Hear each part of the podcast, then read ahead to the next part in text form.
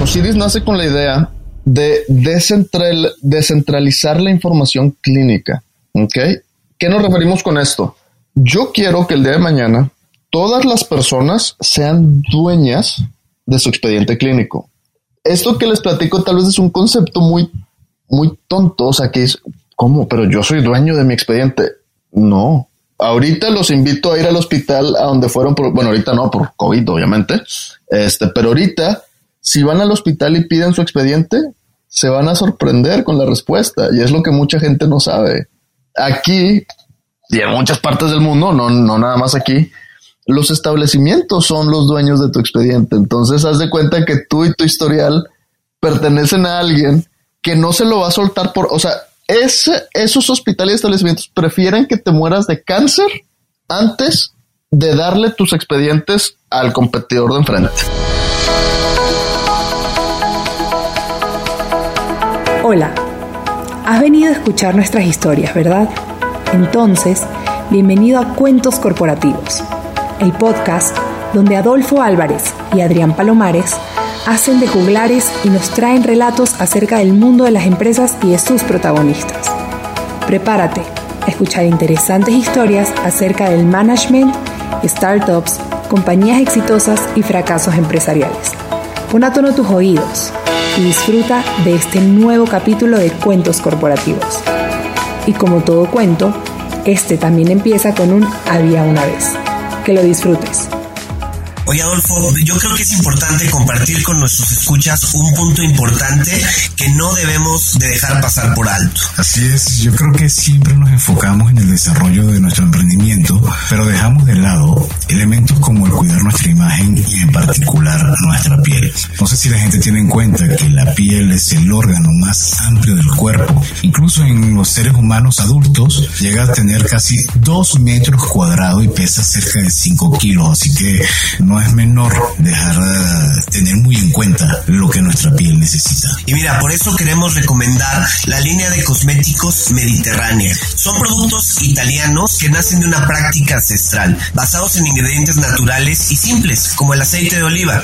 Yo los invito a entrar en su página web www.mediterránea.com.mx donde puedan encontrar productos dermatológicos y cosméticos para todas las personas, hombres, mujeres, niños, todo tipo de piel y edad. Para conocer más, visita www.mediterránea.com.mx y realiza tu compra. Si usas el código cuentos, vas a obtener un 15% de descuento al probar estos productos.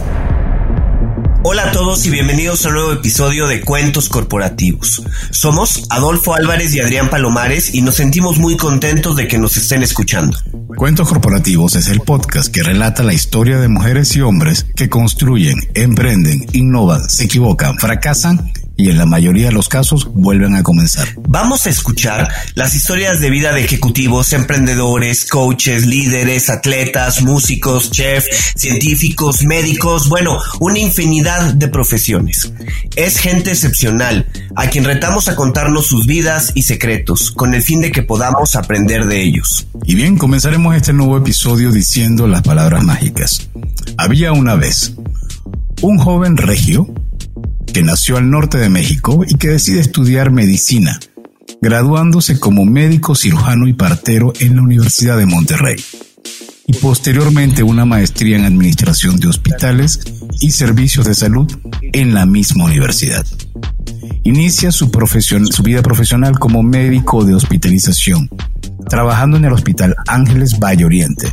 En este rol identifica las carencias del sector médico en cuanto a herramientas digitales. Tomás Iglesias funda junto con Pablo Pérez Osiris Health Tech Systems, que es una empresa 100% mexicana cuya misión es enfocarse en el área de tecnologías de la salud, desarrollando herramientas que hagan la atención médica más eficaz, eficiente, segura y humana.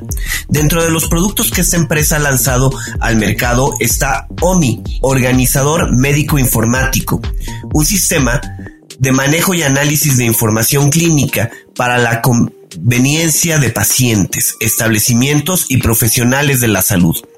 Ahora con la pandemia han creado también un test rápido de COVID-19, el cual toma menos de dos minutos y que desde su lanzamiento ha sido tomado por más de 3 millones de personas en 188 países. Tomás, bienvenido. Hola Adrián, hola Adolfo, muchísimas, muchísimas gracias por tenerme aquí en el programa de hoy. Bienvenido Tomás a Cuentos Corporativos, nos da gusto que nos estés acompañando. Cuéntanos, cuéntanos qué nos puedes decir de la vida de Tomás. ¿Cómo llega Tomás a ser médico? Empezando por ahí. Bueno, de nuevo, pues muchísimas gracias por la invitación. Este es, un gran programa. El, concepto está súper diferente, está súper entretenido, la verdad. Este, pues platicar un poquito de mí. Eh, yo desde muy temprana edad sabía que, iba a ser doctor, ¿no? O sea, es, de las cosas que sabes. Yo vengo de familia, eh, yo soy Tomás Iglesias el quinto en, en la familia. Este, de al ser el quinto, los primeros tres Tomases habían sido doctores. Mi padre fue el más inteligente, no estudiando medicina. Y a mí la verdad es que nadie me obligó, ¿no? O sea, literalmente jamás fue plática, nada más desde que tengo memoria, ya sabes, de esas primeras memorias, vi a mi abuelito una vez entrar con la bata blanca y dije, yo voy a hacer eso. Este, porque aparte él me platicaba, ¿no? yo, yo, yo le preguntaba, pues, ¿qué haces tú?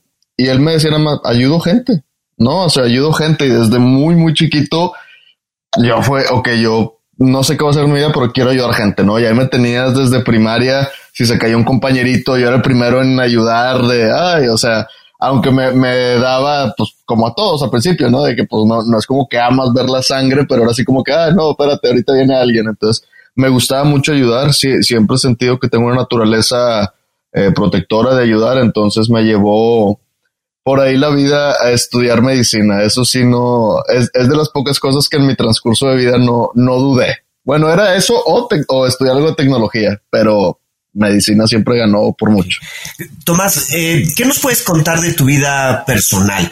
¿Te gusta ver series? ¿Te gusta bailar? ¿Te gustan los videojuegos? ¿Qué nos puedes platicar al respecto? Bueno, ahorita, como les platicaba, soy Tomás Iglesias, el quinto y el linaje muere conmigo. No, no es cierto. no, ahorita eh, soy una persona, me gusta mucho hacer deporte, me, gusta mucho eh, la disciplina, o sea, el, me, gusta tratar de tener todo bien, estructurado lo, que voy a hacer. Eh, a partir de los 30 años me empecé a levantar temprano, así, pero en automático estoy parado 5 o 6 de la mañana, este, literalmente, para lo que nos escuchen si ustedes han batallado y tienen menos de 30 años, tengan fe. O sea, yo, no, pues como todo adolescente, no era, me despertaba a la una, dos de la tarde para comer y todo. En la carrera, pues sí, pues era levantarte bien temprano a las 6 de la mañana y eh, de repente a los 30 años este, empecé con eso, entonces pues muy padre para aprovechar el día. Me, soy una persona así muy apasionada, muy entregada, no sé dar menos del 110% a todo lo que, a lo que hago, o sea, ejercicio, convivir con amigos, convivir con familia, trabajar, ¿no? Entonces, eh, me apasionaba mucho la salud, me apasionaba mucho la tecnología. Eh, traté de buscar una manera de, conectar las dos y haz de cuenta, eh, hasta antes de emprender, yo no sabía cuál era mi misión en la vida, por así decirlo. O sea, yo iba, yo iba caminando los zapatos de alguien más, donde me veía eh, pues obviamente estudié medicina, me gustaba mucho medicina, pero como que ahí te entrenan para eh, tu éxito está basado en que tengas una especialidad, que sigas la parte clínica, que seas un doctor que anda en un Mercedes, que seas un doctor que va a jugar en Valle Altos, a golf, ¿no? Entonces, haz de cuenta que te entrenan bajo esa visión. Y yo en ese entonces te, tenía una novia, este, prometida, de hecho, este, y yo no, pues yo decía, es que yo no, yo no siento que este es el camino, o sea, ¿sabes? O sea, me sentía, no sé, o sea, no, no lo sentía. Y eh, pues para ella en ese momento y para muchos alrededor de mí, pues era, era difícil, o sea, entender el, entonces, ¿para qué estudiaste medicina? Eh, fue la pregunta que más me hicieron los primeros años, así cuando dije, no voy a seguir la parte clínica, voy a empezar un negocio de tecnología, no sé exactamente qué voy a hacer, pero todo el mundo, literalmente la pregunta el mío era, entonces, ¿para qué estudiaste medicina? ¿No? O sea, si vas a poner un negocio de tecnología, vas a poner algún tipo de negocio. Entonces, Eh, yo lo tomé hasta cierto punto, pues como motivación también, ¿no? O sea, de, que eh, me, llamaba la atención el, el, por qué cuestionaban, a ver, por qué, o sea, por qué están viendo como una limitante que estudiara medicina o, o por qué tengo que seguir aquellos pasos. O sea, yo, yo quiero hacer mi propio camino, ¿no? Este, yo, yo creo que tengo estas capacidades, tengo estas cualidades. En mi servicio social, para, para que se den una idea, y justo le platicaba ayer una amiga que me estaba platicando que ha tomado unos cursos de Excel. Todos tomen cursos de Excel, ahorita les, voy a explicar porque el Excel es, es el mejor amigo de ustedes del resto de su vida y ni saben por qué. En el servicio social, que nos mandan a los doctores a zonas marginadas o, zonas este, rurales, demás. A mí me toca el primer mes del servicio social en, pues en, Santa Catarina, o sea, si es una ciudad, es, es, una parte urbana de, de, Monterrey. Este, la verdad me tocó bastante bien. Este, y llego y me dice, no, pues tu labor va a ser atender pacientes de primera vez. Órale, pues que hay que hacer, ¿no? Pues nada más vienen, llenas esta hojita y Sam se órale, pues chido. Para el segundo mes, el compañero que estaba ahí atendiendo la población de, era, un, era un programa de gobierno que siempre les cambian de nombre, ya no sé cómo se llama, que les dan dinero a la gente por ir a, por, ir a consultar, ¿verdad? Entonces, y ese sí es mucha documentación y papelería, pues porque básicamente el gobierno te está dando dinero, ¿verdad? Entonces no, no es como que ah, tengan todos, ¿no? Entonces, mi compañero tiene pleitos y lo terminan sacando de ahí y me dicen, oye, pues tú, tú te vas para allá. Y yo, ah, ok, chido. Entonces llego y me haz de cuenta que llegas, te sientas, tú ilusionado, voy a atender a la gente todo y lo primero que hacen es en un bloc de notas, pero haz de cuenta de tu dedo, del tamaño del ancho de tu dedo meñique, o sea, este es el blog de notas semanales. Y luego te dan otro, eh, este es el, o sea, de, reportes semanales. Este es el blog de reportes mensuales. Y yo dije, espérame, o sea, ¿qué quieres? O sea... Tomás, entonces, en este proceso administrativo donde estás descubriendo que tienes dos caras, por una parte está tu vocación natural como doctor, como médico, pero por otra parte sientes que no quieres ser esclavo de la parte burocrática y que quieres de alguna forma proyectar eso y, alcanzar a mayores personas. ¿En qué momento te das cuenta que no es suficiente para ti ser el típico doctor que va a atender en un consultorio, que va a dar a recibir a dos o tres pacientes y se acabó? Pues fue a consecuencia de, de este pues este suceso o este evento del servicio social de, la documentación, porque sí como estudiante, y te lo pueden decir todos mis colegas, sí nos usan, o sea, para sacar la talacha, o sea, para sacar llenas papelería, o sea, en el internado nos mandaba un hospital de renombre, parte de tus obligaciones es vete archivo médico a llenar toda la documentación que no llenaron otros doctores y son archivos históricos, o sea, te daban expedientes de hace un año y te dicen, tú invéntale, o sea, con, con, que esté rayoneado. Y órale, o sea, desde ahí, desde ahí, de hecho, el internado, yo como que cuestionaba que, pues, cuestionaba la parte de, podría estar aprovechando mejor mi tiempo. O sea, en el internado nos pagaban 200 pesos a la quincena, 200 pesos a la quincena. Que es equivalente aproximadamente a 10 dólares quincenales, ¿no? Entonces, o sea, haz de cuenta que eran 10 dólares quincenales, 20 dólares al mes y tenías, eras prácticamente, o sea, asistente de todo. Yo, yo creo que dividías tu tiempo, dedicabas un 30, 40% del tiempo a funciones estudiantiles, honestamente. Pero y entonces, ¿en qué momento das el brinco? Ah, entonces, cuando ya estoy en el servicio, me dan todo esto y digo, oye, espérate, están locos, locos que voy a meter tanto tiempo llenando esta documentación como bien dices, Adolfo, yo, como todos los doctores, es yo quiero salir y quiero salvar vidas y quiero conectar con mis pacientes y lo que vi en Doctor House o lo que vi donde sea, ¿no? Entonces me siento en la computadora, tenía muy ligeras habilidades de, de, computación, o sea, sí, siempre jugué ¿Tú sabías colocar, tú sabías meter código o no? No, todavía no. Ah, ah, todavía no, pero ya lo sabes. Ya. Pues la, la vida te lleva. Entonces empiezo a ver qué puedo hacer porque están locos y dije, oye, Excel, déjame ver porque Excel Aquí lo único que me están pidiendo reportar es paciente, sexo, edad, diagnóstico. Entonces es uno cero, o sea, era algo binario. Es uno acudió, cero no acudió, uno tiene esto, cero no tiene este, ta, ta, ta, ta, ta, ta, y son las hojas de embarazadas, diabéticos, niño sano. Entonces me pongo a trabajar. Yo no conocía mucho, mucho de Excel, ¿no? O sea, lo básico. Terminé haciendo en dos semanas, o sea, en mi tiempo libre, un sistemita de captura de datos. Tenía alrededor de 1700 fórmulas. Estaba todo automatizado. Era una interfaz que el doctor nada más se tardaba 10, 15 segundos en contestar. O sea, ponías el género, edad, y ibas contestando sí, no, sí, no, sí, no. Te iba abriendo otras preguntas dependiendo de tu respuesta, y acababas. Y eso te generaba todos los reportes, el semanal, el quincenal, el mensual, el semestral, o sea, automáticamente la plataforma lo hacía porque no tenía ciencia, era captura de datos, ¿no? Oye, Osiris, ¿y cómo, a ver, cómo nace, perdón, Tomás, cómo nace Osiris eh, Health Tech Systems y cómo conoces a tu cofundador Pablo Pérez? Ok, entonces, espérate, déjame, te termino para responderle a Adolfo. Entonces, cuando se lo presento a mi jefe directo esto, y, le ve, y le veo los ojos, o sea, porque era una persona que siempre tenía que estar en mil cosas a la vez y le digo, oye, es que mira, es que hice esto, nada más te quería pedir permiso si lo puedo imprimir. A ver, ¿qué, qué? Donde se detiene y ve, te lo juro que vi el brillo en sus ojos y ahí fue donde dije, ok, hice algo, creo que bueno.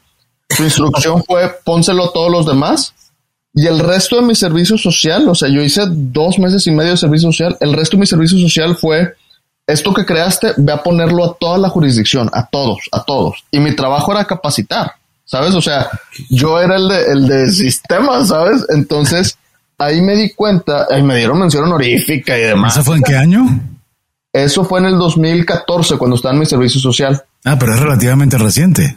Sí, eso fue lo que empezó. Y ahí fue donde me di cuenta que dije, ok, quiero hacer algo de esto. O sea, imagínate si yo, un doctor sin entrenamiento, pude hacer algo en Excel, ok, quiero hacer algo más. Ahí me empecé a topar también mucho con toda la gente que, me decía, no vas a poder, no, no vas a poder por ser doctor, no vas a poder porque es una industria no, entonces, pero eso ya, ya más adelante lo platicamos. Luego, ¿cómo, ¿cómo llegamos a Osiris, no? Entonces les platico esto, ahí empiezan ya mis dudas, de hecho, pues empiezan ya todos los roces ahí con, con la expareja, ¿no? Este, que acabamos bien, ¿no? O sea, digo, a mí me da igual, pero haz de cuenta que pues empieza el tema que yo empiezo a pensar mucho de que, oye, puedo hacer algo de esto. O sea, creo, creo que hice algo muy bueno, ¿no? O sea, eh, claro, es que tú desilusionaste a tu expareja. Ella estaba esperando tener a un doctor. Un doctor. Ah, y presentarlo no como se presenta. Mira, mi esposo, mi novio es el doctor X, que atiende en el hospital tal. Y entonces cuando le pregunten, ¿y qué hace tu doctor? Ah, echa código. ¿Cómo? Tengo un emprendedor que trabaja en el sótano de la casa. Exacto. Sí. Básicamente, básicamente, entonces, pues haz de cuenta, ahí empiezo a explorar, me pongo a investigar fuertísimo sobre la industria, me pongo a estudiar por mi cuenta. Em, eh, yo no tenía nada de entrenamiento administrativo, finanzas, cállate. O sea, ¿qué es pagar impuestos? que O sea, literal así, cero, cero, ¿no? Entonces, me pongo por mi cuenta. Yo tuve la fortuna de que familiares cercanos eh, pues tienen entrenamiento, o sea, maestrías en administración de empresas a nivel internacional y demás, emprendedores cercanos. Entonces fue como que, pues tenía a quien preguntarle. Muchas de, mejores amistades también son brillantes. Entonces sí tuve una red de apoyo.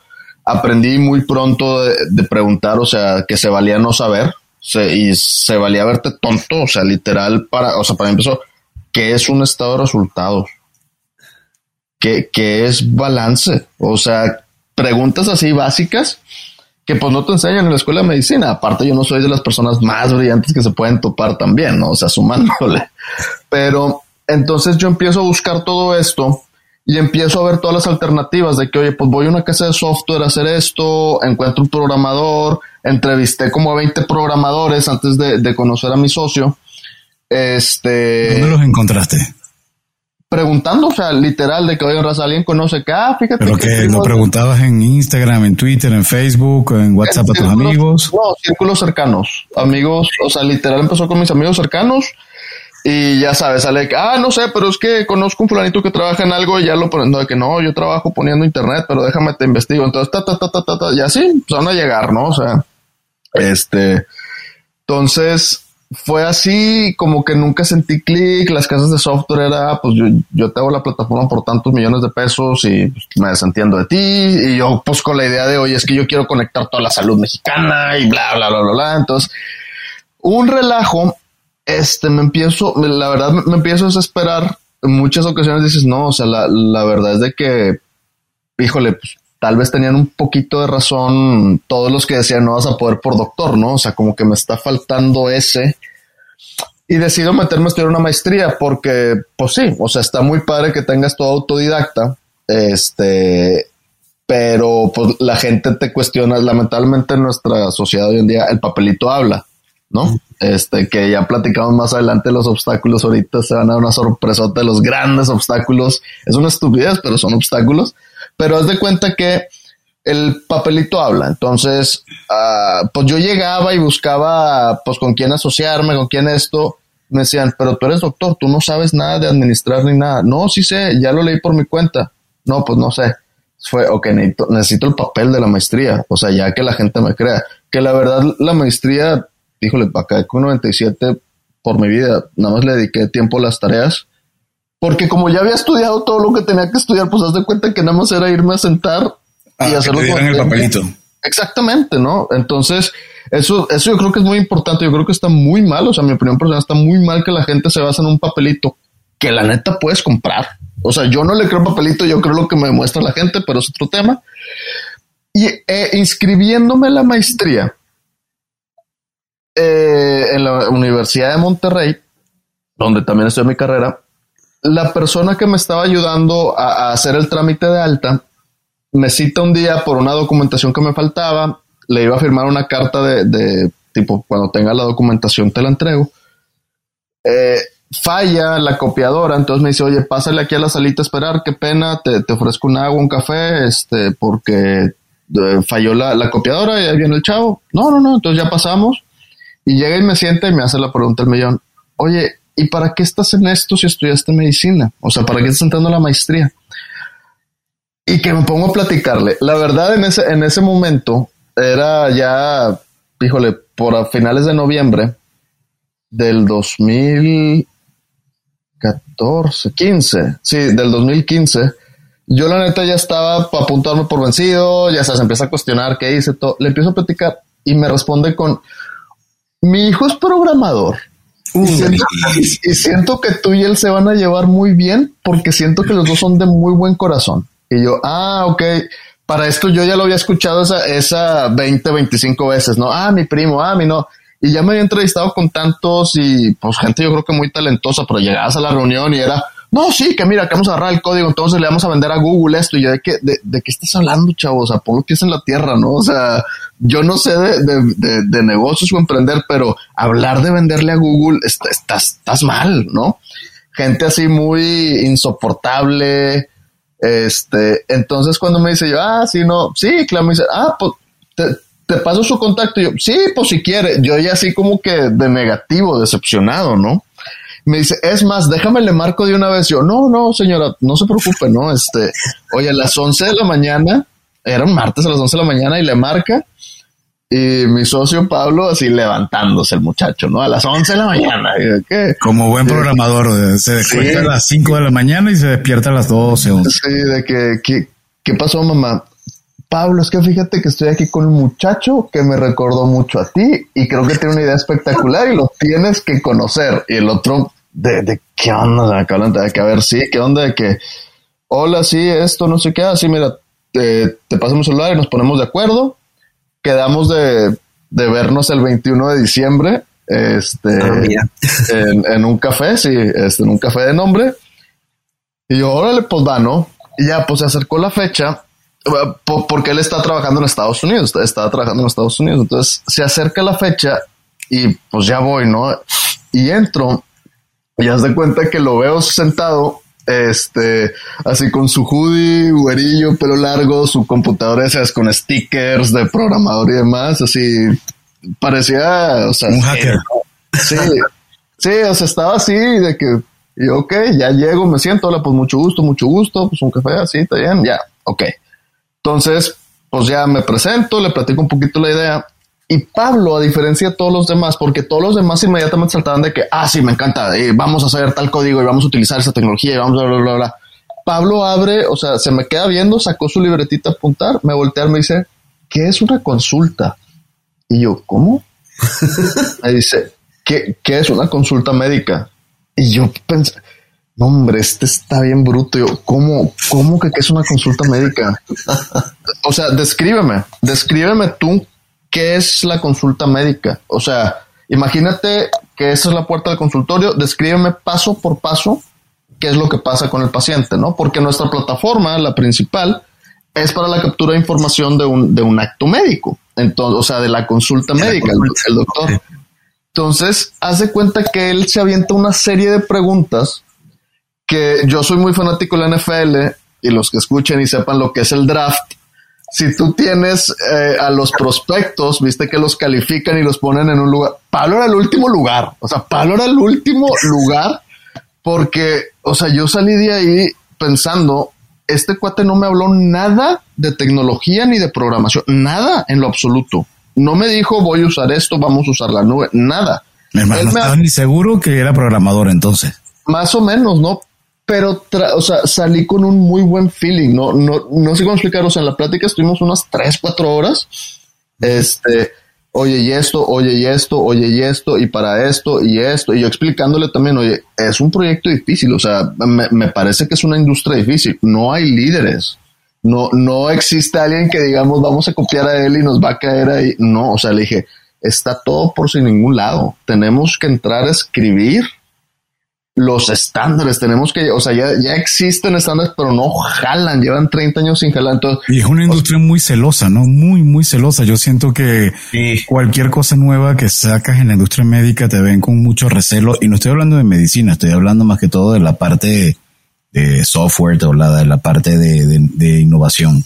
Sí, sí, definitivo. Es de los obstáculos que, que te iba a mencionar. O sea, los obstáculos más grandes es la, la, los otros proveedores, o sea, el, el, ecosistema, porque, por ejemplo, tú creerías de que los mexicanos estarían bien felices que la plataforma de detección de casos sospechosos COVID más usada a nivel mundial en 192 países fue mexicana, o sea que todos estarían, qué padre. Nosotros, yo en lo personal, hice más enemigos, así, pero imagínate, hice más enemigos por haber logrado sacar una plataforma que se internacionalizara. O sea, hay gente que no me habla, pero eso me da igual, hay gente que habla mal de mí. O sea, eh, sí, o sea, te, das cuenta, es, digo, y, mucho más, pues aquí en México, porque sí he visto otros ecosistemas que tienen un poquito más de, juego de cintura, el chileno, argentino, Estados Unidos ni se diga, ¿no? O sea, Estados Unidos es, eh, pues como un partido, o sea, de fútbol americano, ¿no? O sea, oye, eres mi rival en el campo, te quiero ganar de, de, de manera, o sea, te quiero ganar en el campo. Y afuera, pues me das igual, o sea, nos juntamos, echamos unas, unas cervezas y platicamos de cómo te está yendo, ¿no? Aquí en México eso es inexistente. Yo la cantidad de gente, o sea, ahorita, olvídate, o sea, eh, ya me han inventado de alcohólico, me han inventado que mis padres son millonarios y por eso, que la verdad sí, digo, yo es algo que le reclamaba a mis papás, de que, ¿por qué no son millonarios? O sea, yo también se lo reclamaba muchas veces a mi padre porque no fueron millonarios, pero bueno, es una pelea que ya perdí. Oye, oye, Tomás, a ver, regresemos un poco a, Osiris y a OMI, que es el, el, producto emblemático, el organizador médico informático. ¿Qué es? ¿Cómo defines eh, eh, este producto, el OMI, y cuál es su modelo de negocio? Ok.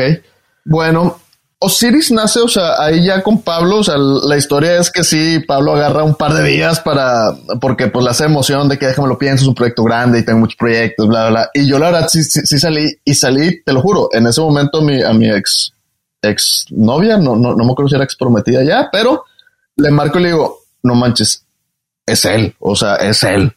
Tipo, no me preguntes por qué, pero es él, ¿sabes? Entonces yo estaba ahí nervioso, me marca el 23 de diciembre o sea, dos días después, y pues me da la buena noticia, me dice, ¿sabes qué? Me interesa mucho, vamos a darle. Y vamos a empezar a hacer esto, esto, esto. Y yo, órale, pues va, ¿no? Entonces de ahí acabamos de cumplir nuestro quinto socioversario. A él, a mi socio le molesta mucho que soy romántico en ese aspecto y me acuerdo todas las fechas, ¿no? Este, siempre cuento la historia, porque sí, sí me han invitado a contar la historia muchas veces. Y entonces empezamos. Osiris nace con la idea de descentralizar la información clínica. ¿Ok? ¿Qué nos referimos con esto? Yo quiero que el día de mañana todas las personas sean dueñas de su expediente clínico.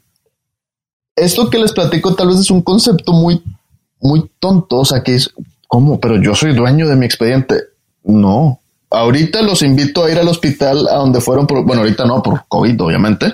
Este, pero ahorita, si van al hospital y piden su expediente, se van a sorprender con la respuesta. Y es lo que mucha gente no sabe. Aquí, y en muchas partes del mundo, no, no nada más aquí, los establecimientos son los dueños de tu expediente. Entonces, haz de cuenta que tú y tu historial pertenecen a alguien que no se lo va a soltar por, o sea, esos hospitales y establecimientos prefieren que te mueras de cáncer antes de darle tus expedientes al competidor de enfrente. Lo sé porque lo vi.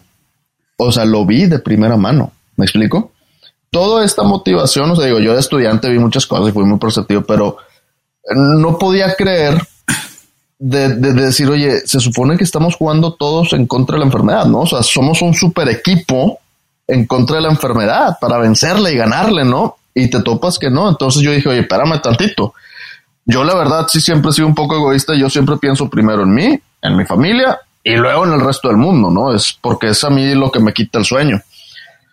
Entonces yo decía, espérame 10 segundos. Yo no quiero que nadie sea dueño de, mi expediente. Yo, no quiero que los hospitales grandes tengan acceso a quién soy y que tengo, y más si no, si, si no se lo van a dar al de enfrente cuando me tengo que ir al de enfrente a operarme, ¿no?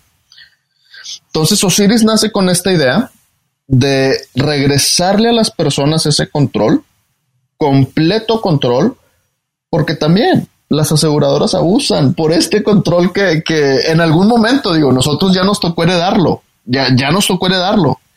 Perdemos el control y nos cobran lo que quieren las aseguradoras. No tienes idea por qué el hospital entraste por una apendicitis y saliste con una cuenta de 1.5 millones de pesos. Y si te pones a ver los estados de cuentas y te los llegan a dar, de repente es te están cobrando el agua de todos los cuartos del hospital. O sea, literalmente, pidan el estado de cuenta y vean, te cobran tres cajas de guantes y usaron dos contigo en tu estancia. Entonces, yo dije, espérame, esto está todo mal. Entonces nosotros nacemos con este concepto y nos aterrizamos en decir, ok, ¿cómo vamos a comprobar que hay mercado? ¿Cómo podemos comprobar esta necesidad? Porque ahorita estamos acá afuera, estamos viendo de afuera. Pues vamos a empezar con lo básico. ¿Quién captura la información?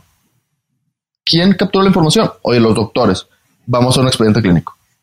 Vamos a un expediente clínico sencillo, fácil de usar. Yo me aventé una investigación de 200 expedientes, tanto nacionales, de Latinoamérica, de Estados Unidos y Europa, viendo eh, todas las deficiencias que tenían y los comentarios de los usuarios, todo. Pero, a ver, Tomás, si, si la problemática viene de que nosotros no somos dueños de nuestro expediente, sino que quien lo controla son médicos de hospitales. Em, ustedes, el organizador médico informático, lo venden a esos médicos que siguen teniendo el control, ¿no? ¿Cómo lograr esa revolución donde yo me convierta en dueño de mi expediente? Ok. Bueno, ahorita ya, ya les voy a confesar porque ya estamos ahorita, les platicaba antes, antes de entrar aquí al aire la grabación, eh, que estoy ahorita buscando la inversión de aceleración. Ahorita les platico para qué es. Entonces, sí, nosotros comercializamos. te interrumpo, Tomás. Eh, quiero aclarar un poco. Tomás se encuentra ahorita en Estados Unidos en el momento en que grabamos este podcast, en proceso de hacer contacto con diferentes fondos de inversión con el propósito de obtener y hacer levantamiento de capital para seguir con la evolución de su proyecto. Y sobre eso ahora viene el, el redobleo de tambores y nos contará Tomás ¿Qué es esa nueva, esa nueva fase que le vas a dar a Osiris? Ok, entonces, si el expediente se lo damos a hospitales y ahorita con lo que aprendimos estos dos años de salida al mercado y con esa visión en mente de, la democratización y entendiendo básicamente Adrián quiere hacer su propia plataforma de telemedicina, Adolfo quiere hacer su propia plataforma de expediente. Entonces, mucha gente queriendo hacer lo que quieren, no hay un control toda la data, o sea, toda la data principalmente está guardada por cualquier lado y en el idioma que uno quiera, ¿verdad? Entonces nosotros aterrizando ya la idea y siguiendo acorde al plan, estamos ahorita desarrollando algo que estamos llamando Health Data Suite. O sea, la suite de data de salud, ¿no? Que es básicamente una plataforma digital en la cual todo proveedor de salud se puede conectar, o sea, puede conectar su data con una serie, obviamente, de beneficios. El principal beneficio es que lo conectamos más con pacientes, o sea, las aseguradoras se van a conectar. Ahorita ya tenemos en unas semanas ya empezar las primeras pláticas con, grupos de, aseguradoras grandes, así como aseguradoras pequeñas. Los hospitales se pueden conectar para ofrecer mejores herramientas a sus pacientes y las otras plataformas se pueden conectar. Todo esto junta la data, la hace hablar en un mismo idioma, pero el controlador de la data es el paciente.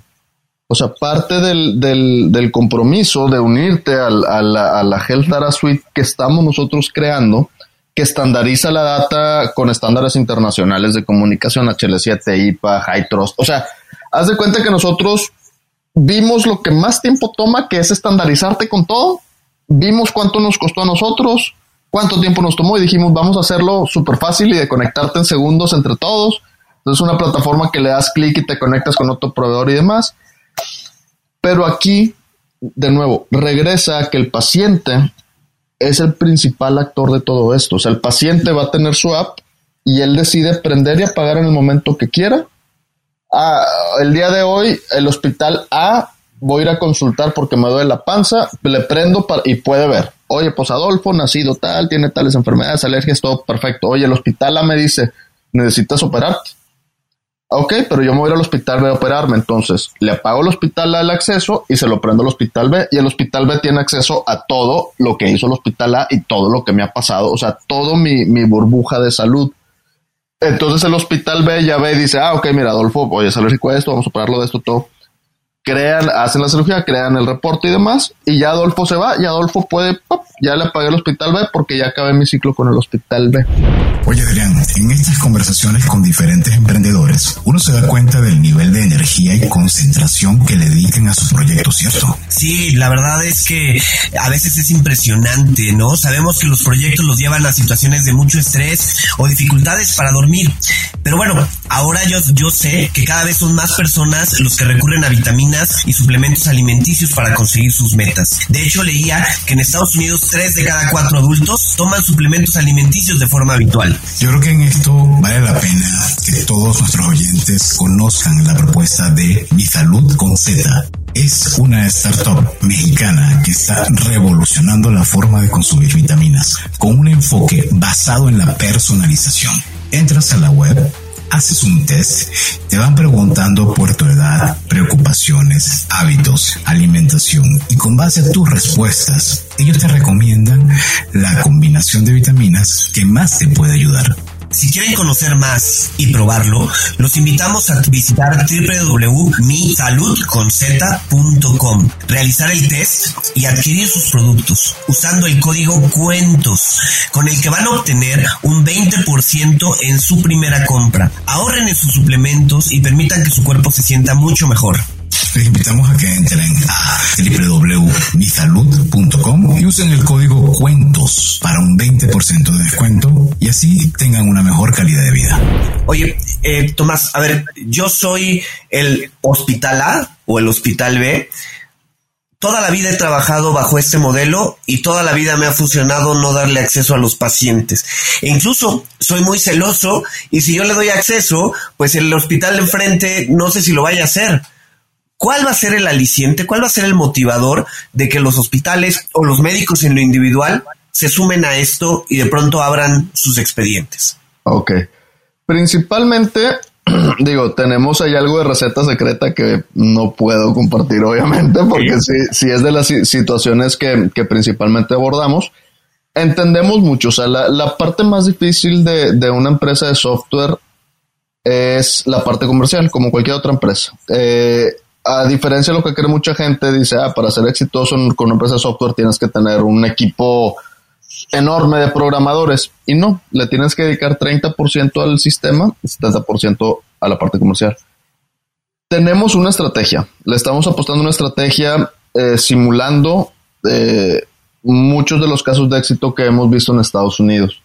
Lo que hace Estados Unidos o estas empresas son principalmente eh, invitar a los stakeholders o, jugadores eh, más grandes. Exacto, que terminan haciendo que el hospital pues, sea más beneficioso eh, agregarse, ¿no? O sea, haz de cuenta básicamente como pues, la película El Padrino, de que, oye, pues te llegó una oferta que no puedes rechazar, ¿no? Este Pero, y le pones en la cabeza del caballo también si la rechaza. no, no, no, no. No, no, pero te la pueden poner porque yo quiero imaginarme. A, ver, decíamos hace rato que tú, tú eres el bueno de la película, evidentemente, y eres el bueno porque te estamos entrevistando en cuentos, cuentos corporativos. Osiris también es el bueno de la película.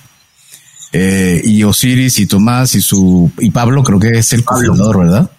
Y Pablo quieren democratizar la información médica y están en su proceso y se montan en su nave espacial y, espacial y van rumbo al planeta Alderán a encontrarse con eh, Han Solo que los va a llevar a conectar con estos hospitales. ¿Quién es el malo de la película, Tomás? Dilo sin miedo. ¿Quién es el antagónico de esta película que te pone freno y que no quiere? ¿Y por qué no quiere que Osiris arranque? El propio ecosistema eh, latinoamericano de, salud digital es la mayor limitante. ¿Por qué? Porque, eh, como dice Adrián, lo vas a tener por, celos, por eh, que no van a poder cobrar todos los guantes en la sala de que te, que te entregan en el recibo. ¿Por qué motivo? ¿Por qué, es, ¿Por qué no les interesa tener algo tan, tan interesante como lo tuyo? Mira, por algún motivo. Eh, ahorita actualmente, digo, la mayoría en México, ¿no? O sea, yo nada más he visto así como que dejos europeos, no, no, no, yo no me meto en cosas de España y de Latinoamérica, digo, pues tenemos ahí amistades y demás, pero este, por ejemplo, el ecosistema de salud digital en México, si, si yo les hablo, por ejemplo, de ecosistema de salud digital, o sea, tecnología, ¿Cuál creen que es la edad promedio de, todos los que pertenecemos a, este ecosistema, ustedes? Supondría que es muy joven, supondría que menor a 35 años. Eso es lo que yo supondría. Yo me lo estaría esperando. No, yo, yo pensaría que es que son gente grande. 50 años, 60 años, porque debe tener mucho tiempo, pero que no ha variado mucho. Exactamente. Entonces, ahorita aquí en México, 70-80% del ecosistema de salud digital está, o sea, está conformado por gente arriba de 60 años, ¿ok? Entonces, eso es un problemón por muchas, muchas razones, ¿no? Uno, cierto porcentaje de ellos, la verdad, y la escala. Eh, ahorita que mencionabas que tú eres el la película, eh, yo soy así como que un antihéroe. Yo, a, mí me gusta verme así como, que sí, no, estoy en el borde de, la parte ética y moral. Soy feliz de esta manera. pero, Robin Hood entonces. Eh, más o menos, o sea, pero porque digo, a mucha gente, yo nunca he aprendido a jugar el juego político así 100%, la, la neta, y yo digo lo que pienso. Entonces, si estoy viendo algo, lo digo. Y por ejemplo, mucha gente se ha molestado porque te digo, para mí está muy mal que un ecosistema que tiene que ser principalmente conformado por gente joven innovadora esté conformado por gente muy grande. Aparte, las razones tras por qué están ahí. Te puedo asegurar que un 30-40% es una crisis de mediana edad. Y así es. O sea, en vez de ir a hacer lo que hacemos todos los de crisis, bueno, no todos, pero la gran mayoría de crisis de mediana edad, de ir a comprar un carro deportivo, sal y cásate con alguien la mitad de tu edad, ¿no? Que ah, hay, algunos que tienen todo el checkmark ahí, de que tú lo ves y es de que oye, tiene una esposa de 25 años, el pelado ya tiene 60 y está aquí. Es una crisis de mediana edad para seguirse sintiendo relevante hasta cierto punto, lo cual ah, entiendo la parte psicológica y empatizo y digo, ay, qué lindo, pero parte de negocio es le estás dando y estás matando todos los sueños y, y de oportunidades de mucha gente que viene, porque es lo que hacen. Otra gran cantidad de los que están en el ecosistema, yo le digo que es por rebosamiento. ¿A qué me refiero por rebosamiento? Y los ves mucho, y los ves mucho de directores de tecnologías de hospitales grandes. El cuate tuvo su trayectoria, se gradúa un técnico computacional de tres pelos, si quieres, este, que acabó trabajando en ahí arreglando el internet o la luz en tal hospital 15, 20 años después, como ya es más caro este, correrlo por antigüedad, pues el vato va escalando. Oye, pues pasó a gerente, pasó, bla, bla, bla, y de repente está de director de TI de tal hospital. Ay, cabrón, oye, ¿y qué sabe el pelado de, de computación y todo? Nada. Pero ahí está. Y se convierte, se, se convierten en personas muy inseguras. Y en mi caso, como el de muchos compañeros, llegas tú, porque te ven como un huerquito, obviamente, tienes la mitad de su edad, eres doctor, sabes programar, te conoces los estándares de PIAPA, cumple los estándares de PIAPA, eres, eres un, riesgo para él. Eres un riesgo y su inseguridad es, no, no, no, tú no. Mi compadre de 60 años sí. Entonces, eh, yo, yo te lo cuento que eso fue vivencia personal al punto que tuvimos el año pasado que hacer una organización de startups de salud mexicanas que se llama HealthX. A consecuencia de eso, porque, pues, oye, platicando, digo, casi todos los de las startups nos conocíamos y decíamos, estamos pasando por lo mismo, todos, todos. Y están los viejitos literalmente queriendo matar a las startups, porque es lo que están queriendo hacer. O sea, no aguantan Digo, obviamente hay, hay motivación por lana. De eso no, nunca te voy a decir que no. Hay motivación económica. Pero muchos de ellos, te digo, es, es por seguir sintiendo relevantes. No se dan cuenta el daño que están haciendo. Hay, hay una anécdota chistosa, digo, no, no, no lo voy a usar como cuento, pero es el, el, el la comparación de, de qué se siente eh, cuando te mueres, ¿no? O sea, que es, o sea, cuando tú te mueres, tú no sientes nada, tú no te das cuenta. Alrededor de ti tu familia llora, tu familia lo sufre, tus amigos lo sufren. Es lo mismo cuando eres un tonto. Tú no te das cuenta, tú no lo sientes ni lo sufres, pero todos los alrededor de ti lo sufrimos. Entonces, ese es el mayor reto, porque nosotros estamos creándonos iris, haz de cuenta, la solución para todos. Lo que todos quieren es ser interoperables, ser el mejor, desarrollar a bajo costo, conectarse con más pacientes, que los hospitales los compren los, los hospitales, pues van a tener la ventaja de tener más acceso a pacientes. O sea, les estamos haciendo todo, literalmente, casi casi es, yo les voy a estar dando el dinero de más pacientes, más cirugías, más consultas, más ventas, y aún así tengo que hacer una mega estrategia para poder venderles. Me, explico, o sea, una mega estrategia de que, oye, tengo que conectar aquí, regalarle aquí este, este para poder conectar este con este otro. Entonces, el verdadero enemigo, te digo, es ahorita el ecosistema. Es el status quo. Sí. Oye, Tomás, a ver, y, platícanos un poco. Em, a ver, Osiris ya lleva varios años y, todo este sueño de conectar la, la información, la, la, base de datos de salud, pues es a futuro. Pero ahorita, ¿qué han hecho? Ahorita, ¿qué, eh, ¿cuántos clientes tienen? ¿Han tenido ya rondas de inversión? ¿Cuánto han invertido en ustedes? Hoy, ¿qué es Osiris en datos numéricos de empresa? Ok. Eh, sí, llevamos dos años de lanzamiento, lanzamos 2019. No sé si a todos les pasa que, el 2020, o sea, como que no, no registramos, ¿no? Sí, o sea, porque me ha pasado mucho de que lanzamos el año pasado, 2020, y yo, ah, no, el 2019, o sea, literal estás bloqueado. Entonces, eh, lanzamos y conseguimos el primer cliente grande, por así decirlo, cuando estábamos todavía en beta eh, ahí nos dimos cuenta, nosotros trabajamos mucho, nos integran a otras plataformas, eso, es un gran, gran beneficio a nosotros. Eh, afianzamos una primera ronda de inversión, este, a través, digo, pues al principio como cualquier emprendimiento, no éramos mi socio y yo quemando nuestros ahorros. Como les digo, las, las cosas pasan por algo. Yo tenía todo porque me iba a casar y de repente ya no me iba a casar y de repente fue todo, todo para la empresa, ¿verdad? Entonces, todo pasa por algo. Entonces, este, conseguimos la primera ronda de inversión a través, sí, de, familiares y cercanos, ¿no? Como toda, casi toda la inversión. Sí. se hizo a través de, o sea, sí, sí se emitieron, este, acciones, este, preferentes. O sea, no, no fue tanto así, porque sí había familiares que era de que ten, sé feliz y otros de que, oye, espérame, o sea, esto, esto me lo vas a regresar, Entonces, lo trabajamos para que fuera un, esquema, pues ganar, ganar, ¿no? Que es algo que también falta mucho aquí en nuestro país. Digo, si le soy sincero, eh, alguien nos llegó a ofrecer 100 mil pesos por 70% de la empresa. Una persona, un ángel emprendedor importante de la región aquí norte. 100 mil pesos.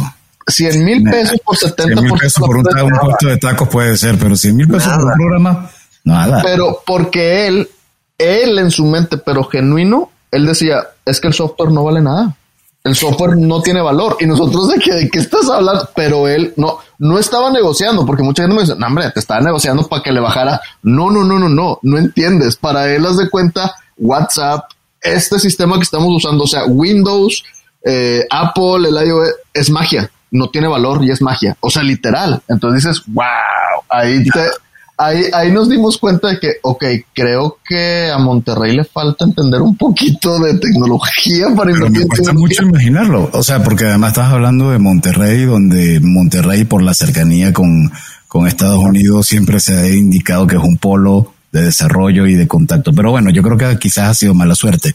Pero una pregunta, hoy en día, ¿ya ustedes están en números rojos o están en negro todavía? ¿O ya lograron un número negro? Todavía no, todavía no, no llegamos al punto de quiebre, no. El año pasado, como a todos, nos cambió drásticamente los planes. O sea, cerramos el 2019 súper bien en ventas, o sea, igual a la proyección. El 2020, pues ya sabes, toda la curvita súper a todo dar de ventas y estrategia. Y Pero el 2020 a ti te ayudó o te, o sea, porque hay, hay comercios o hay compañías que, que, la, que el coronavirus de cierta forma vino a acelerar la digitalización y los ayudó en el caso de Osiris, ¿fue eh, neutral, fue negativo o fue positivo? Sí, neutro. O sea, nos dejó igualito que el año anterior. Obviamente lo podríamos ver como algo negativo porque el, año pasado teníamos las proyecciones ya para irnos muy para arriba. Este pasa lo, del COVID.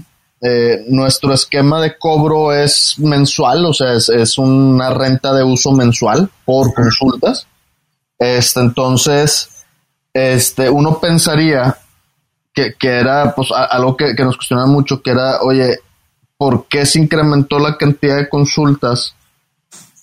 Eh, tú no viste un incremento de consultas de tus clientes, ¿no?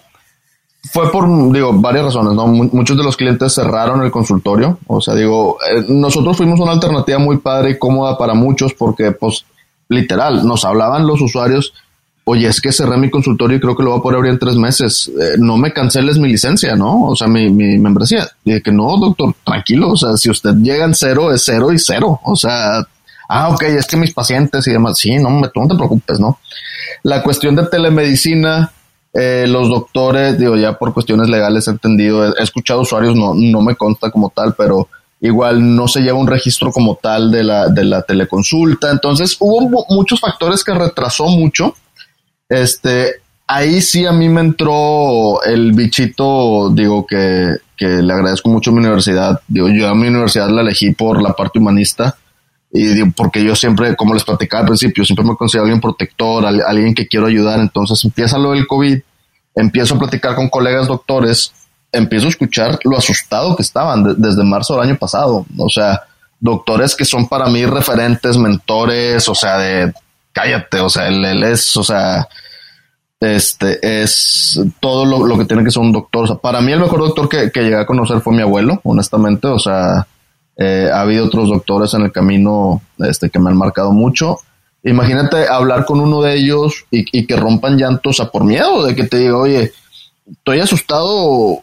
Yo tampoco entiendo qué, esto, qué está pasando, pero tengo que ir ahí y mi familia y mis hijas. Entonces dije, ok, párame. O sea, ok, ahí, ahí a mí me cayó el 20 que, ok, es, es este temita del COVID, ok, vamos a hacer algo, ¿no? O sea, entonces fue, fue un domingo así platicando con, mi padre que me dijo, oye, si hacen esto, yo, no, yo tengo la costumbre de decir, no, es que está, está bien feo, que no sé qué, pero la verdad me quedo pensando y ya cuando empiezo a conectar me hace sentido, oye, está con madre, o sea, está muy padre lo que me dijiste, ¿sabes? Y es como, o sea, me lo rechazaste. Siempre hago eso, de, de inicios vas, ¿no? Platico con mi socio, vemos de que qué podemos hacer. Hicimos un, plan de juego, estuvo súper padre porque saltó gente a colaborar, a donar su tiempo, porque les platicamos, queremos hacer esto, es una plataforma rápida basada en las guías de la OMS, este, para la detección de casos sospechosos, va a estar muy rápida para bajar la saturación y tratar de ayudar, ¿no? trabajamos ocho días, lanzamos esta plataforma de COVID. El primer día llegó como a 300, 400 mil personas. Nosotros estábamos de que, ala, o sea, de que, porque yo pensé, va a llegar a 500 personas. A la primera semana tenemos un millón de usuarios, como en 30 países. A las tres semanas ya estamos en 192 países, gente mandándonos correo que lo pasáramos inglés, lo traducimos inglés. Ahorita va en 3.3 millones de usuarios, se ha usado más de 10 millones de veces. Eh, nos empezaron a llegar correos así de gente pidiendo auxilio, eh, por ejemplo, cuando fue el tema de Ecuador, o sea, que amanecimos todos el lunes con la noticia de los cuerpos en la calle, nosotros el domingo, o sea, tuvimos un pico de usuarios en Ecuador y una cantidad de mensajes, por favor. O sea, nosotros nos enteramos un día antes de esto. O sea, eh, estábamos, yo por lo general soy y, trato de, proteger también a mi equipo de ciertas cosas que vea. Entonces, pero pues yo recibiendo estos mensajes también, o sea, digo, días sin dormir por los ocho días de, trabajo, más todo esto, más el impacto, o sea, eh, y, olvídate, y yo la tengo bien light, o sea, no soy de primera línea, o sea, mis respetos y saludos a todos los doctores de primera línea y un agradecimiento obviamente eterno por la batalla que están luchando por todos nosotros pero haz de cuenta que por la plataforma se hace así viral fuertísimo. Se llegó, agarramos alianzas con los de telemedicina, o sea, con esta empresa se llegó a dar 2.500 consultas al día, o sea, creamos el hub internacional por unos, unas semanas de atención COVID y no COVID en 192 países. E, eso es lo que les decía de que esto que les estoy platicando, si nos fuéramos pound for pound con la que sacó, yo creo que la más grande y conocida similar fue la de Apple, Obviamente Apple, pues por la cantidad de usuarios que tiene, pues tiene una difusión fuerte, pero si nos fuéramos comparativos, probablemente nosotros que nos, trabajamos ocho días, un grupo de cinco o seis personas locas que estábamos muy apasionados por ayudar, eh, tuvimos más, más impacto, ¿no? O sea, o sea, fuimos como que los, el, el, ¿cómo se llama? El Poor People's Apple, este, survey, ¿no? Entonces, haz de cuenta que pues uno pensaría de que, oye, qué orgullo, porque pues yo veo en Chile de que, oye, que plataforma chilena consigue fondos y, ay, todos los chilenos en las comunidades en las que estoy de WhatsApp y todos, no, hombre, qué padre, felicidades. Todo. Aquí, aquí en México, ¿ustedes creen que alguien, alguien fuera de mi familia fue de que, no manches, mega orgulloso? Nadie. que gente, o sea, gente, ahí, ahí tengo y, los posts, o sea, un, un, peladete que supone que es uno de los mejores mentores aquí en Montana Ah, Inga, Apple también hizo, es una copia. O sea, aquí en vez de decir, va, bravo, bravo, mi propia universidad, ah, porque lo sacamos, fuimos la primera plataforma avalada por la OMS, la Digital Health, el Digital Health Atlas de la OMS, fuimos la primera y única plataforma por meses avalada para atención COVID digital. Ok, o sea, fuimos la primera plataforma que la OMS vio y dijo, ok, esta sí se puede usar, esta, esta yo digo que está bien porque mis guías, oye, me comunico con mi universidad para decir, oye, ¿qué onda? ¿Cómo echas la mano? Todo. Me contesta el, vice, el vicerrector. Eh, tendría que revisar porque creo que la plataforma no llega a cumplir los estándares de la universidad. Y yo, o sea, le digo, no, hombre, pues qué pena, doctor. Qué, qué tristeza que puedo cumplir los de la OMS, pero los de mi gran universidad, no, chincheros. O sea, cero, cero apoyo, te puedo decir con una mano realmente las instituciones que nos apoyaron. Olvídate, olvídate, olvídate del ecosistema aquí mexicano. Este, no, no, no. O sea, nos fue bien, nos fue bien en cuestión de, colocación de marca. Te digo, en que ya creo que todos eh, les di al ecosistema un enemigo en común. Ahorita es bien chistoso porque hay otra asociación grande, supuestamente también de salud digital, si yo publico algo en ese grupo, ahorita en menos de cinco minutos, los miembros de ese grupo, o sea, los oficiales, publican para que se borre lo mío. Está increíble. o sea, entonces te digo, les di un enemigo común, lo cual está bien. O sea, pisando callo, es, sano pisar callos. Ah, no, o sea, creo que nos colocó un poquito y, eh, y lo más importante es nosotros mismos nos dimos cuenta de lo que podíamos hacer. La verdad es que creo Tomás, que tienen una historia fascinante, con logros interesantes y, con una primera historia todavía, ¿no? Con mucho camino que recorrer y seguramente esta segunda ronda que estás recabando les le dará a Osiris los pasos para pues avanzar mucho más, ¿no? Este, creo que, que es una historia muy, muy interesante. Oye, este, eh, en cuentos corporativos tenemos ciertas preguntas de cajón, ciertas preguntas que son obligadas y que hacemos a todos nuestros, nuestros participantes eh, para conocerlos un poco más. ¿Te gustan los cuentos? Yo creo que como a todas las personas, sí. ¿Cuál es tu cuento favorito o tu escritor de cuentos favorito? Mi cuento favorito, este, digo, yo creo que es algo muy cliché, es por ejemplo David y Goliat. Este, esta, esta historia. Muy claro ahorita. Sí, me imagino que te sientes reflejado bastante, ¿no? Desde muy pequeño, fíjate, desde la primera vez que escuché, no soy una persona particularmente muy religiosa, pero es, es de las historias que más me marcó, este, porque te da el entender que, que no hay enemigo pequeño, o sea, y eh, te puedes, o sea, puedes lograr lo que te propongas, ¿no? O sea, que no te asuste el tamaño de alguien, que no te asuste el tamaño de otra empresa, que no te asuste el tamaño de la dificultad de entrar a una carrera. O sea, toda la vida como que lo puedes conectar. Ese para mí yo creo que es uno de los cuentos que, y que todos hemos escuchado y llega a motivar, ¿no? Y libro, algún libro que haya, que, que te haya inspirado o que consideres que sea una fuente importante a considerar al momento de hacer este tipo de desarrollos y, nuevos emprendimientos? Fíjate que yo particularmente no soy de mucha lectura este de negocio. Eh, no, o sea, bueno, o sea, así en mi tiempo libre me gusta leer libros didácticos. O sea, el último libro que leí fue uno de programación, así lo compré y todo emocionado, como jaja, y riendo. ¿Qué libro de programación recomiendas? Ninguno de nuestros invitados nunca nos ha recomendado un libro de programación. ¿Hay libros de programación que puedas recomendar? Sí. la gente normal y, y, que no, y cuando digo gente normal no te ofenda, pero digo gente como Adrián y como yo que no codificamos y que creo que nunca vamos a codificar, podemos leer. Sí, yo recomendaría más que solo leer, o sea, buscar de los cursos, por ejemplo, yo empecé con los gratuitos de Solo Learn, o sea, literalmente me lo recomendó uno de los programadores que estuvo con nosotros, porque le dije, oye, yo siempre he tenido, y me dijo, pues hasta que no lo hagas, no, no te quitas la duda. Y me recomendó y me puse, ahí te dan ya suficiente material. Eh, sí hay muchos libros, pero te digo, es más de práctica, ¿no? A mí, digo, soy todavía novatón en, ese, en esa cuestión, o sea, este, pero sí algo que, siempre me dice mi socio es, pues es, de práctica, ¿no? En, en, cuanto al libro de, negocios, fíjate que el único que sí me lo recomendó uno de mis mejores amigos que me conoce y esto que le estoy diciendo de que no es que yo no leo, yo no leo, yo no leo, pero me dijo, este por mi vida que lo tienes que leer.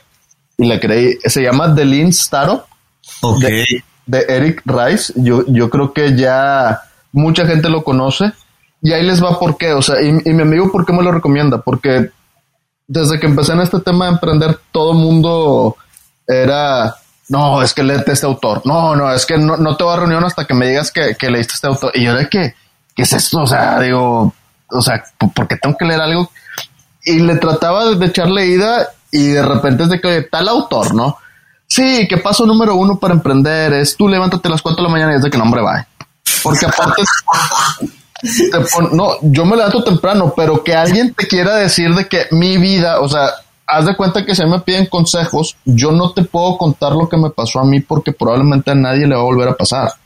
Y muchos de estos autores de libros, lo que platicamos hace rato, nacieron de papis millonarios. Entonces es, a mí no me sirve de absolutamente nada tu historia si en el primer paso de nacer de hijo de millonario ya fallé. Pero entonces este de Lean Startup está increíble porque esas de cuenta sí te dan ejemplos de negocios muy sencillos y digeribles. Es un libro muy rápido y muy práctico, o sea, muy, muy práctico. Entonces, cuando lo empecé a leer, digo, me lo cayó creo que en una semana. No, no soy el lector más rápido, ¿no? Pero este, la verdad sí fue algo que es todavía baso muchas de, mis decisiones en este libro. Eh, nos dio un lenguaje en común a, muchos de que estamos en este, en este ecosistema de emprender, porque te pienso porque que como que mucha gente lo, lo, ha leído, ¿no? Entonces, ese es un gran libro que yo recomiendo, que yo no soy lector así a lo mucho, pero digo, este yo, yo creo que sí, sí conviene, sí conviene leerlo bien, sí conviene hacer los ejercicios que te pide, o sea, porque te dice, oye, imagínate tú esto, eh, imagínatelo, o sea, haz el ejercicio, agarra una hoja y escribe cómo lo harías, o sea, lleva a cabo esas actividades que te van saliendo de ahí porque igual que programar, o sea, esto de los negocios es, y lo dijeron ustedes al principio muy bien, o sea, son historias de gente que fracasamos y fracasamos, o sea, nosotros el primer premio que ganamos en nuestros cinco años de trabajar juntos fue el año pasado, en noviembre. El reconocimiento estatal por la plataforma COVID que, que ayudó con impacto global. En cinco años, haz de cuenta que todo concurso que entramos perdimos todos fuimos rechazados por todas partes, pues ya clientes y demás. Entonces, pues haz de cuenta que hasta el quinto año tuvimos nuestro, nuestro primer hurrah, ¿no? y eso es lo que te da la piel que hace que se te ponga dura y, que, no, y que no te detengas. Exactamente.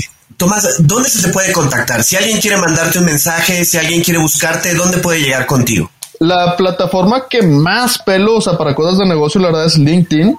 Aparezco como Tomás Iglesias, digo, el link sí está, ya sabes, medio con números, pero con que me busquen Tomás Iglesias, viene CEO este, de Osiris Health Tech Systems. Eh, agréguenme, me, mandan la solicitud, este, eh, y la verdad es que ahí sí contesto cosas de negocio inmediatamente. Eh, por nuestras redes sociales a través de osiris.hts en Instagram. En Facebook también aparecemos como Osiris Health Tech Systems y en cualquiera de las páginas de osirishealthtech.com allá hay unas formas de contacto. Pero la verdad la manera más efectiva es ahorita directamente conmigo. Eventualmente es, espero tardar mucho en contestar, ¿no? Perfecto, Tomás. Y tu mensaje, imagínate que estás en un pitch de inversionistas y tienes un minuto para dar un mensaje final. ¿Cuál sería? Primero que nada, de nuevo, y aprovecho siempre los espacios, es un agradecimiento enorme a todos los doctores este, por, y a los de primera línea, todos los profesionales de salud, doctores, enfermeras, administrativos, todos, todos los que están ahí. Segundo, yo creo que la salud tiene que regresar a los que verdaderamente somos los dueños. Osiris es lo que estamos tratando de lograr. Obviamente necesitamos ayuda, mucha ayuda.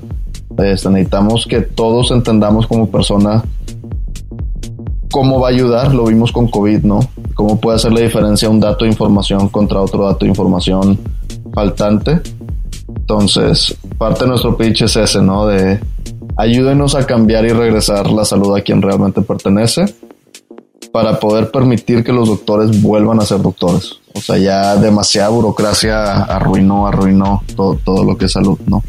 Tomás, muchísimas gracias. La verdad es que muy, muy interesante la plática. Se ve la pasión, las ganas que tienes por Osiris eh, Health Tech Systems. Eh, muchas gracias por acompañarnos y gracias a ustedes por escucharnos. Si les gustó este episodio, no duden en suscribirse en su plataforma y calificarnos con cinco estrellas. Síganos en nuestras redes sociales. En las notas de este capítulo podrán encontrarnos en Twitter, en LinkedIn, en Facebook y en Instagram. Les recordamos que Cuentos Corporativos es un podcast producido por Adolfo Álvarez y Adrián Palomares. La edición de sonido está a cargo de Audica Producción y en la creación de contenido y soporte de producción nos apoya Evangelina García. Como siempre decimos, las empresas, sin importar su origen, razón de ser o tamaño, tienen todas algo en común están hechas por humanos. Y mientras más humanos tienen, más historias que contar. Y todo cuento empieza con un había una vez. Nos escuchamos en el próximo capítulo. Muchas gracias. Gracias, Tomás. Gracias, Tomás. Gracias a todos, gracias a ustedes. Gracias por habernos acompañado en este capítulo de Cuentos Corporativos. Ojalá que esta historia haya sido de tu agrado y sobre todo que te lleves ideas y experiencias que puedas aplicar en tu propio universo empresarial. Esperamos que nos escuches nuevamente y recuerda, todos los cuentos comienzan con un había una vez. Hasta la próxima.